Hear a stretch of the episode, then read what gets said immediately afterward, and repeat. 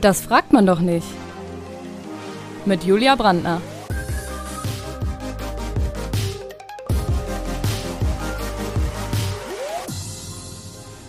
Heute mit Psychologin Annika Rötters.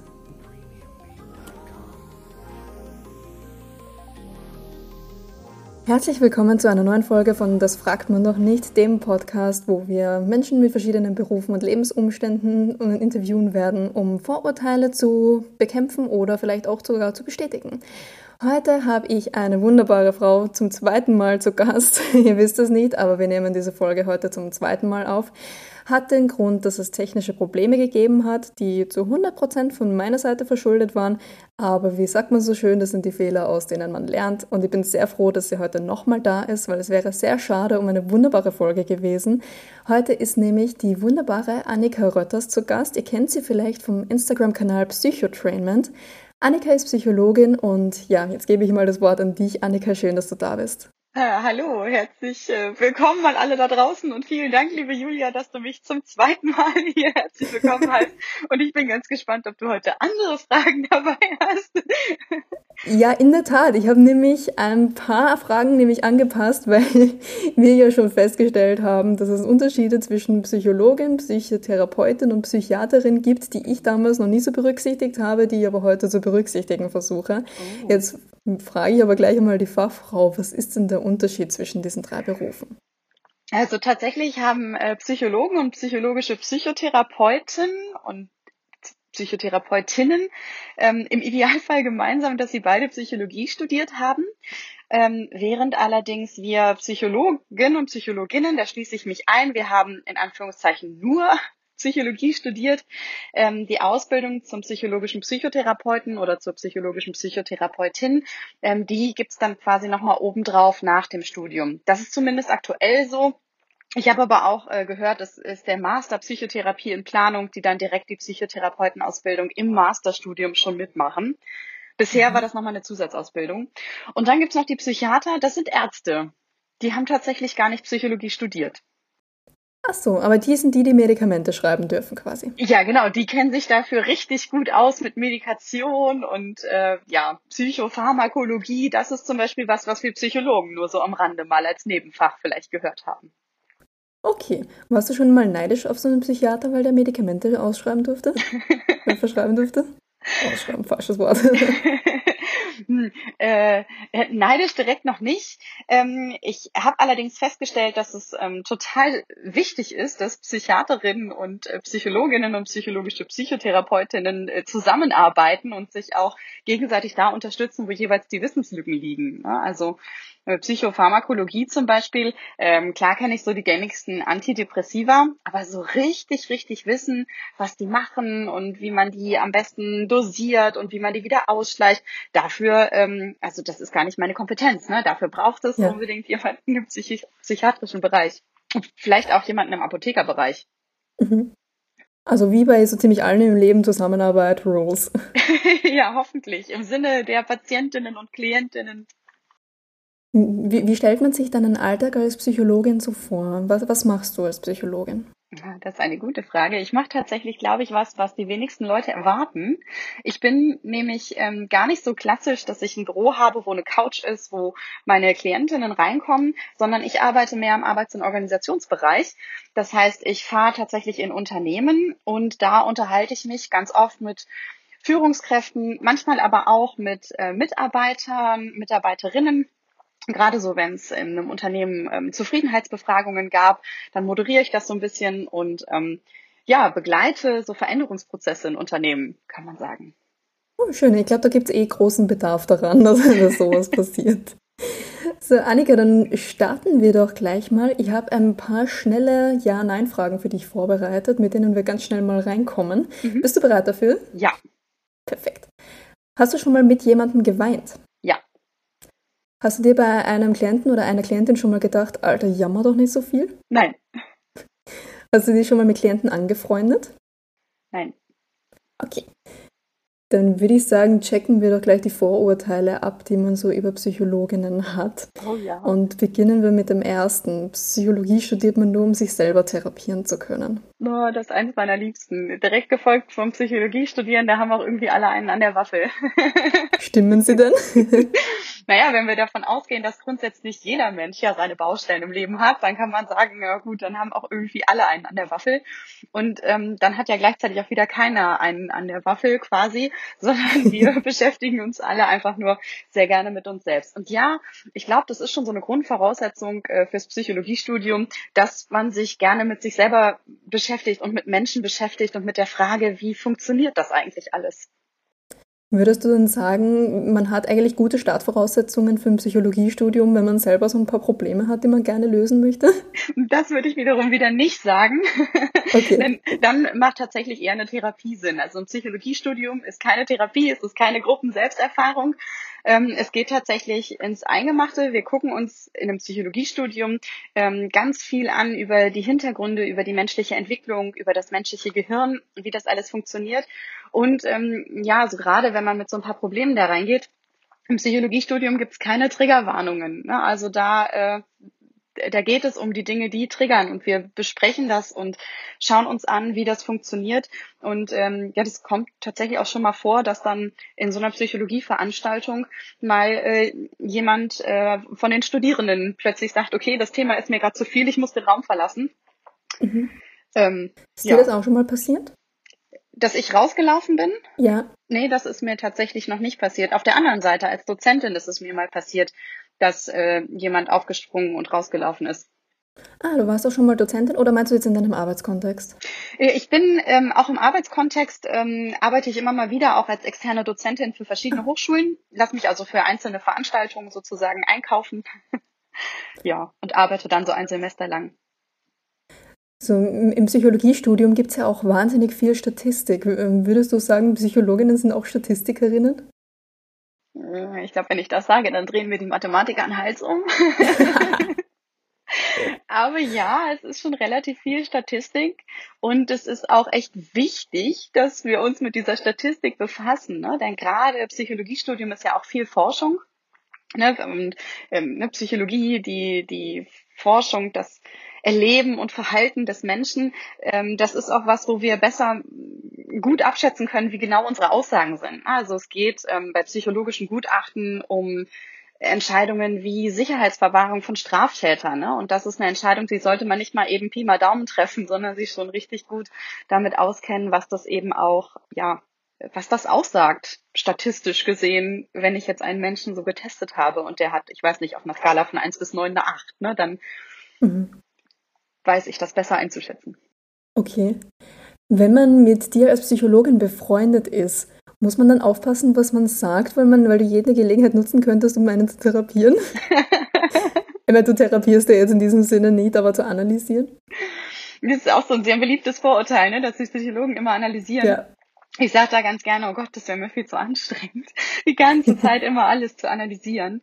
Und ähm, ja, also die ganze Zeit auf jedes Wort achten. Ich lasse mich dafür gut bezahlen von Unternehmen und in meiner Freizeit, ja, da schalte ich mein dafür. Gehirn auch mal ab, genau. Ja. Okay, also wenn, wenn nicht bezahlt wird, nicht analysiert quasi. das kann man schön zusammenfassen. und ein Vorurteil habe ich noch, und bin ich gespannt. Ähm, das Psychologiestudium mit allen Praktika ist so teuer, dass man sich kaum leisten kann, Psychotherapeutin zu werden oder Psychologin. Ja, gerade die Psychotherapeutenausbildung ne, am Ende, das ist ja auch eine, eine Sache, die auch immer wieder, ähm, ja, auch ich sag mal, wir Psychologinnen und Psychologinnen in die Öffentlichkeit tragen wollen. Das ist halt eine Ausbildung, die an ein Studium anschließt und nach diesem Studium fangen also angehende Psychotherapeutinnen in Ausbildung und Psychotherapeuten in Ausbildung anzuarbeiten. Ähm, in der Regel vollkommen unbezahlt, weil es ja eine Ausbildung ist. Die müssen sogar noch Geld dafür bezahlen, den Ausbildungsinstituten, und Geld dafür bezahlen, dass sie selber auch äh, quasi Therapie machen. Ne? Zu fast allen Ausbildungen gehört, dass man auch auf der Klientenseite oder Patientenseite mal gesessen hat. Und dadurch, dass ja angehende Psychotherapeuten und Psychotherapeutinnen hoffentlich das nicht brauchen, sondern das als mhm. Selbsterfahrung machen im Rahmen ihrer Ausbildung, äh, sagt natürlich auch keine Krankenkasse, dass sie das bezahlt. Das heißt, das muss alles privat gezahlt werden. Also man kann schon sagen, dass so eine Ausbildung roundabout 20.000 Euro kostet, nachdem das Studium ja schon ähm, da ja. war. Und das ist schon, also das ist kein Vorurteil, das ist tatsächlich sehr, sehr teuer. Und ich glaube, dass das ganz viele aus finanziellen Gründen nicht tun. Würdest du dann die, den Psychotherapie-Master, den du vorhin angesprochen hast, begrüßen? Oh, das ist politisch ein ganz schwieriges Thema. Also natürlich ist okay. der finanziell von Vorteil. Und gleichzeitig ähm, fehlen dadurch also sag mal, wenn jemand dann im Masterstudium Psychotherapie lernt und danach direkt therapieren darf, dann fehlen sowohl theoretische Kenntnisse, die in dem Master gestrichen werden mussten, weil das ja ein Psychotherapie-Master ist, als auch praktische Erfahrung, denn so ein Master dauert zwei Jahre und aktuell dauert die Ausbildung fünf Jahre. Also da fehlt dann auch ganz mhm. viel. Ne? Es ist also so ein bisschen ähm, ja wie wie so ein Schnellzulassungsverfahren und es wird ähm, es wird mehr Psychotherapeuten und Psychotherapeutinnen geben, das finde ich gut. Ähm, es wird allerdings auch mehr geben, die nicht so besonders gut ausgebildet sind und mehr so ein bisschen Learning by Doing, Lernen am Patienten machen. Ne? Und je nachdem, ja. was für Patienten Sollte man sind, da jetzt gerade nicht machen. das ist schwierig, ja. Ja. Okay. Ja gut, dann haben wir jetzt, glaube ich, einiges über die Vorurteile über Psychologinnen gelernt. Jetzt frage ich dich mal, was war eigentlich deine Motivation, Psychologin zu werden? Ich hätte eigentlich fast Jura studiert. Grüße gehen raus wieder an Mami hat recht, die wir letzte Woche im Podcast dabei hatten. Falls ihr die Folge noch nicht gehört habt, hört gerne rein, es ist auch sehr gut geworden. Aber jetzt kommen wir wieder zu dir, Annika. Was war denn deine Motivation, doch Psychologin zu werden? Ja, ich habe äh, tatsächlich ähm, nach dem Abi nicht so richtig gewusst, was ich machen wollte und wollte erst äh, in den Journalismus gehen. Und dann hat meine Mutter gesagt, aber du musst dich auch bei der ZPP ne, ähm, äh, für was ordentliches Bewerben. Nee, Quatsch, das ist nicht eigentlich ZPP. Wie hieß das denn? Ach, das zentrale Vergabe, ZVP, zentrale Vergabestelle für. Ich würde dir so gern helfen, aber ich bin Österreicherin. Ich glaube, bei uns heißt das alles nochmal anders. Es gab auf jeden Fall so eine zentrale Vergabestelle für Studienplätze. Ach, vielleicht ZVS, das macht auf jeden Fall Sinn. Äh, wo man sich bewerben musste für alle Fächer, die quasi mit Numerus Clausus belegt waren. Mm, okay. Und ähm, Journalismus, das war so ein Studiengang einer bestimmten Uni, da musste ich mich direkt bewerben und falls es aber nicht klappt, hat so meine Mutter gesagt, dann bitte noch hier, füllst du noch aus. Und ich habe das ausgefüllt und ähm, ja und abgeschickt und dann ähm, festgestellt irgendwann, äh, während ich so bei RTL gearbeitet habe, okay, äh, Journalismus ist vielleicht doch nicht so meins, so richtig, richtig. Dann mache ich das, was äh, jetzt von der ZVS kommt. Und ähm, als der große Umschlag war, weiß ich noch, dass ich gedacht habe, hoffentlich habe ich nicht Jura auf die erste Stelle geschrieben. Ich meine, wenn doch, dann soll es vielleicht so sein, aber ja, und dann kam der Studienplatz für Psychologie und ich habe ähm, mehr oder weniger angefangen, Psychologie zu studieren, ähm, ohne so richtig zu wissen, ob das jetzt das Richtige ist, weil ich halt einen Studienplatz hatte und ich weiß, jetzt sind ganz, ganz viele Leute, was, die war gar nicht dankbar und so. Und ähm, nee, in den ersten Wochen nicht so. Und dann habe ich aber ziemlich schnell festgestellt, dass das ähm, ja genau mein Thema ist und dass mir das so Spaß macht, dass ich heute sogar sage, Mensch, die Psychologie ist so nicht nur mein Beruf, sondern meine Berufung. Ja. Aber das ist doch schön.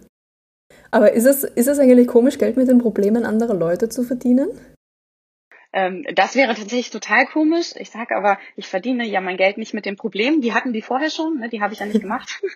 ich verdiene mein Geld mit Lösungen, ne? damit Lösungen zu finden und gemeinsam neue Wege aufzuzeigen, an die man vorher nicht so gedacht hat. Wäre auch irgendwie komisch, wenn du so dafür bezahlt werden würdest, den Menschen Probleme zu machen.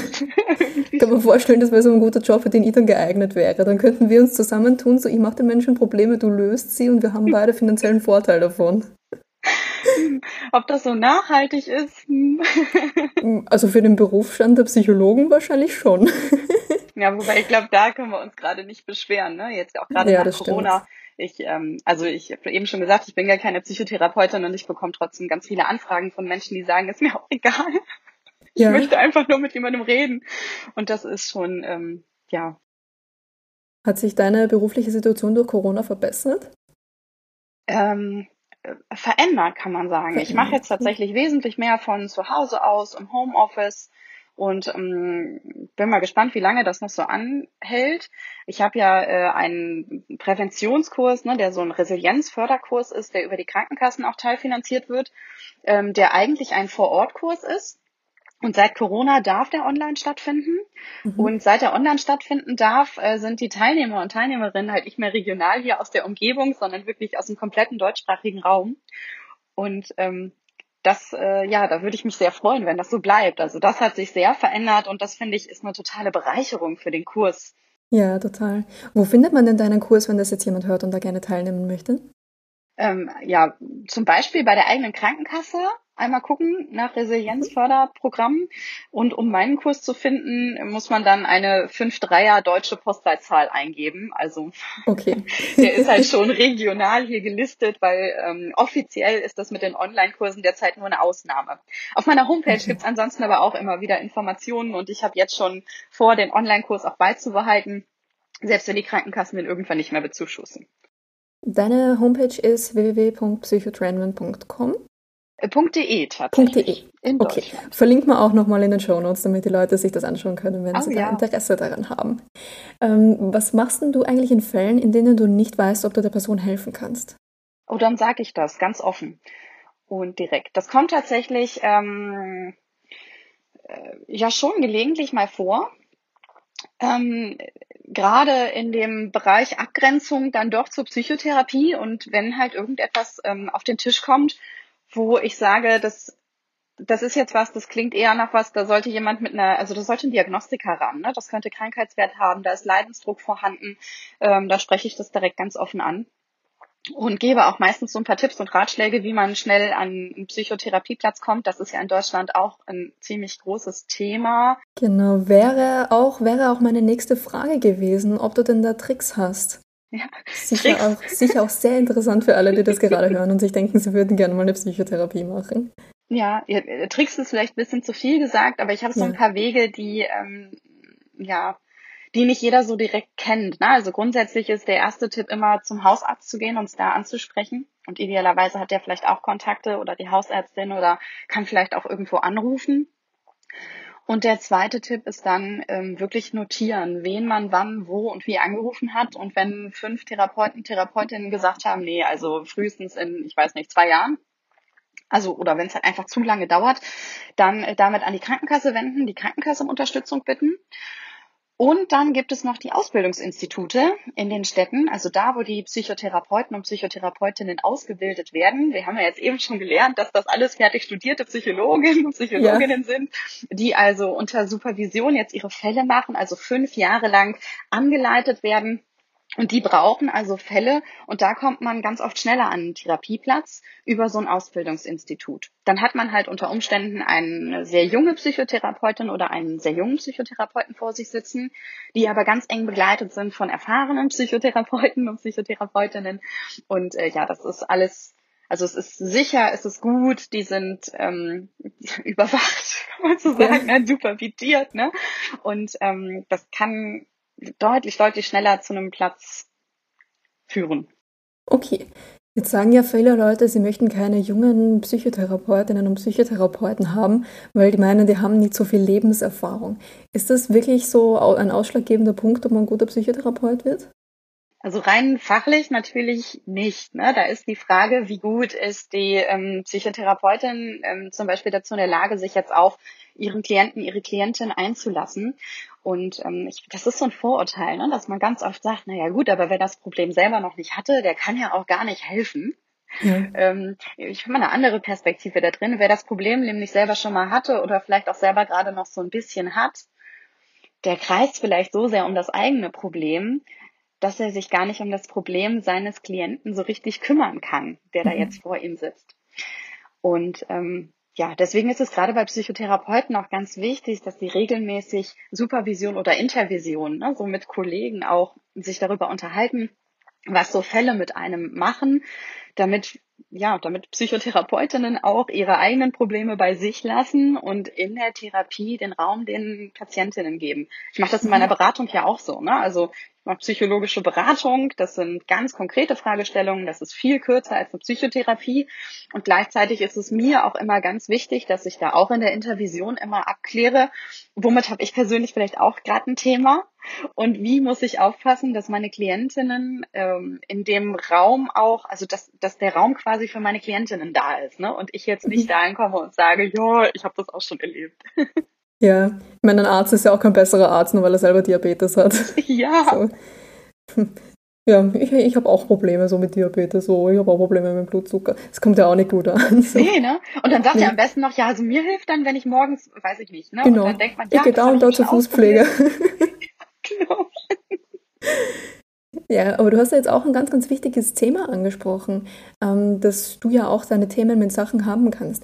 Wie, wie hältst du Geschichten von anderen Menschen von dir als Privatperson fern?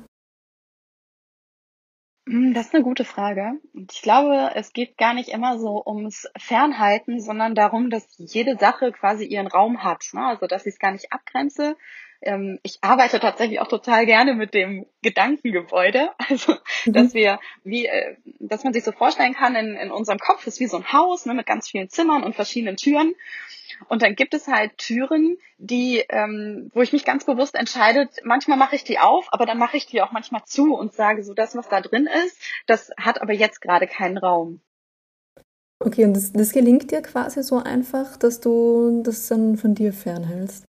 Es ist ich glaube, es ist ganz viel Übungssache. Ja. Und es gelingt natürlich nicht immer und super einfach. Ne? Also, mm, ich finde es bei mir ganz wichtig, darauf zu achten, wenn es mir zum Beispiel selbst nicht gut geht, dass ich dann meine Termine absage. Und zwar nicht nur, wenn ich irgendwie einen Schnupfen habe oder so erkältet bin, dass ich nicht mehr reden kann, sondern wenn ich, also auch wenn ich mal merke, hier ist irgendwie gerade ein Thema, ne, es ist eine mir nahestehende Person gestorben oder so, dass ich dann sage, okay, da reicht mir jetzt möglicherweise der eine Tag nicht, den man auch als Angestellter hätte. Ne, da würde ich mich vielleicht auch in einem Angestelltenverhältnis jetzt mal zwei Wochen krank schreiben lassen. Und die Zeit nehme ich mir dann aber eben auch als Selbstständige, dass ich dann sage, jetzt müssen die Termine warten, solange bis ich wieder so weit in mir stabil bin, dass ich sagen kann, okay, die Tür kann ich schließen mhm. und kann jetzt wieder einen anderen Raum öffnen für andere Menschen. Ist aber eigentlich auch ein Wahnsinn, dass man da nur einen Tag bekommt, wenn eine dir nahestehende Person stirbt. Das, äh, ja, das sowieso. Also ich kann auch jeden, also wenn du hier gerade zuhörst und denkst, ja, Mensch, ich weiß gar nicht, wie ich das gerade schaffen soll, ich habe nur einen Tag frei, ähm, geh zum Hausarzt oder Hausärztin, sprich das an, die können krank schreiben. Hm, sehr gut. Wie gehst du in, mit Personen um oder Klientinnen um, die dir einfach unsympathisch sind? Habe ich nicht. Hast du nicht? Jetzt muss man sagen, ich führe immer ein Erstgespräch und wenn ich da okay. merke, die Chemie passt nicht so richtig, dann spreche ich das auch direkt an. Dann sage ich, ich habe das Gefühl, ich kann dir oder ich kann Ihnen äh, da nicht wirklich helfen. Ich kann Ihnen aber gerne ein paar Nummern geben, wo Sie sich melden können. Okay, diplomatisch, aber passend. Gehst du denn durch den Beruf empathischer durchs Leben oder hast du das Gefühl, du stumpfst mit der Zeit ab, wenn du so viele Geschichten von unterschiedlichen Menschen hörst? Ich glaube, es ist eher eine Einladung zu mehr Empathie. Das ist natürlich auch anstrengend. Ähm, äh, ja, aber das Abstumpfen, ich glaube, wenn, wenn ich merken würde, dass ich abstumpfen würde, dann würde ich ganz dringend Urlaub brauchen. Ja.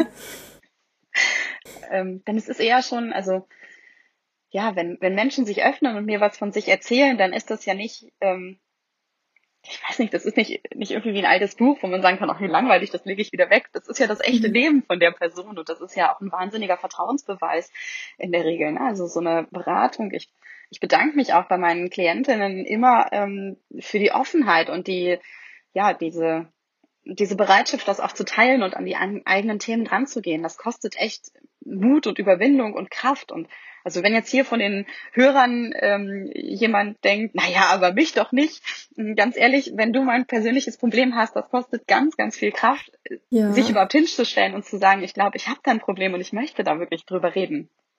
Als jemand, der jahrelang in Therapie war, kann ich das absolut bestätigen. Das kostet wahnsinnig viel Kraft. Und es kostet auch Mut. Und von daher finde ich das sehr schön, was du das sagst. Ähm, findest du, es ist ein Vorteil, empathisch zu sein? Oder lässt man es dadurch mehr an sich ran? Ähm, es gibt äh, in der Ausbildung sogar, ähm, ja,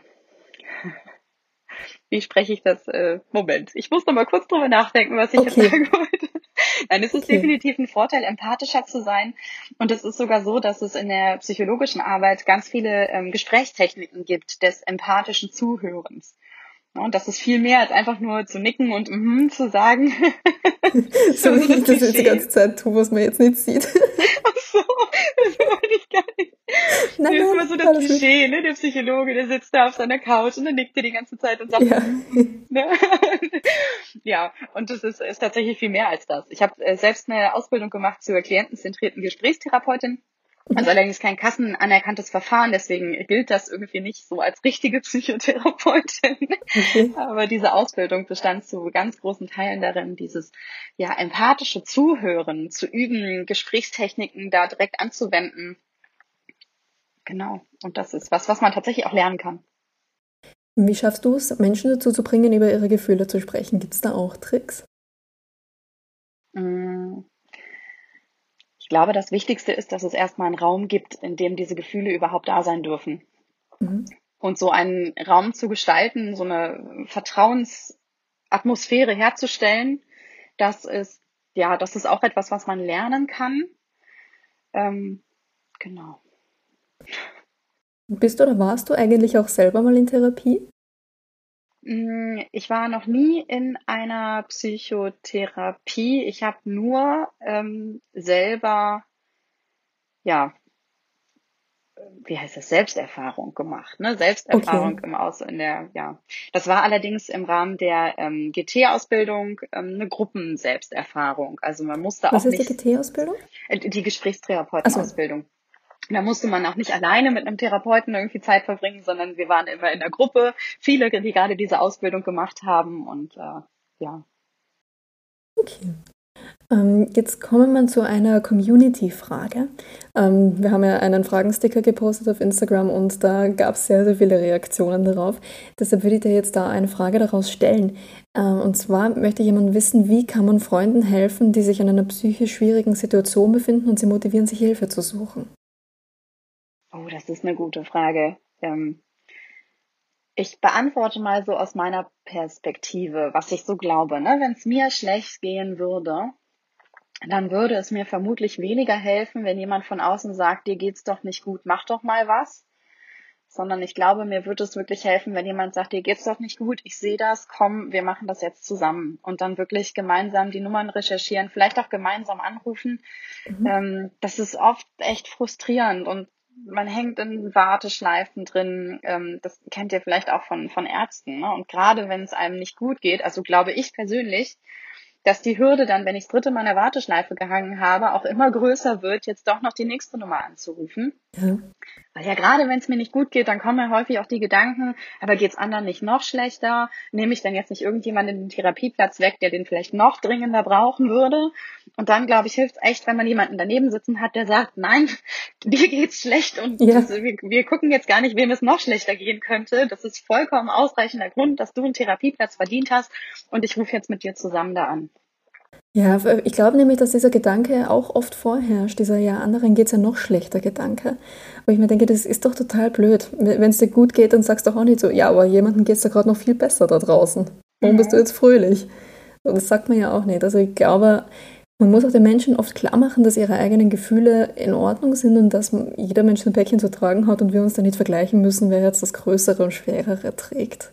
Ja, genau. Und das ist auch mit dem, dass es immer individuell ist, ne, mit dem Leid jetzt. Und das ist manchmal Gefühle, äh, dass die so raus dürfen, das sagst du so schön. Manchmal sind Gefühle ja zwar da, aber die schaffen es irgendwie gar nicht raus. Ne? Also ich hatte das neulich in einer Situation, dass ein Mensch angefangen hat zu weinen und, äh, und sich dann dafür entschuldigt hat. Und ich habe gesagt, naja, äh, wer weiß, wie lange die Tränen schon drauf gewartet haben, dass die endlich mal rauskommen dürfen. Mhm. Ne? Dann ist doch jetzt, also es ist nicht gut, ne? Und es ist nicht schön und es fühlt sich auch vermutlich nicht gut an, aber entschuldige dich nicht dafür, sondern ähm, freu dich, du bist da irgendwo an einem Punkt, dass die Gefühle jetzt da sind. Ne? Und jetzt, mhm. jetzt sind sie da, wir sind im Raum, dann können wir mit ihnen arbeiten.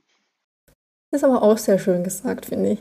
Ähm, du, das, war jetzt, das war jetzt schon wahnsinnig viel Input und ich hoffe, da konnten die Leute sehr viel draus mitnehmen. Ich habe jetzt noch eine Abschlussfrage an dich und zwar, Wenn du deinen Job jetzt irgendwann aus irgendeinem unerfindlichen Grund nicht mehr ausüben könntest, was wäre dein Plan B? ich habe tatsächlich neulich darüber nachgedacht, was da alles passieren müsste und dachte, okay, wenn ich im Rollstuhl sitze, kann ich es immer noch machen. Wenn ich erblinde, kann ich es immer noch machen. Also solange ich reden kann, kann ich es machen. Und wenn ich nicht mehr reden kann, dann würde ich vermutlich ein Buch schreiben über all das, was ich Oder so Chat-Therapie und bieten oder so Chatgespräche. ja, oder vielleicht tatsächlich dann Autorin werden und, ja. äh, und da irgendwie das Wissen weitergeben. Vielleicht lesen wir ja auch irgendwann mal ein Buch von dir, auch wenn ich nicht hoffe, dass du irgendwann mal deine Stimme verlierst.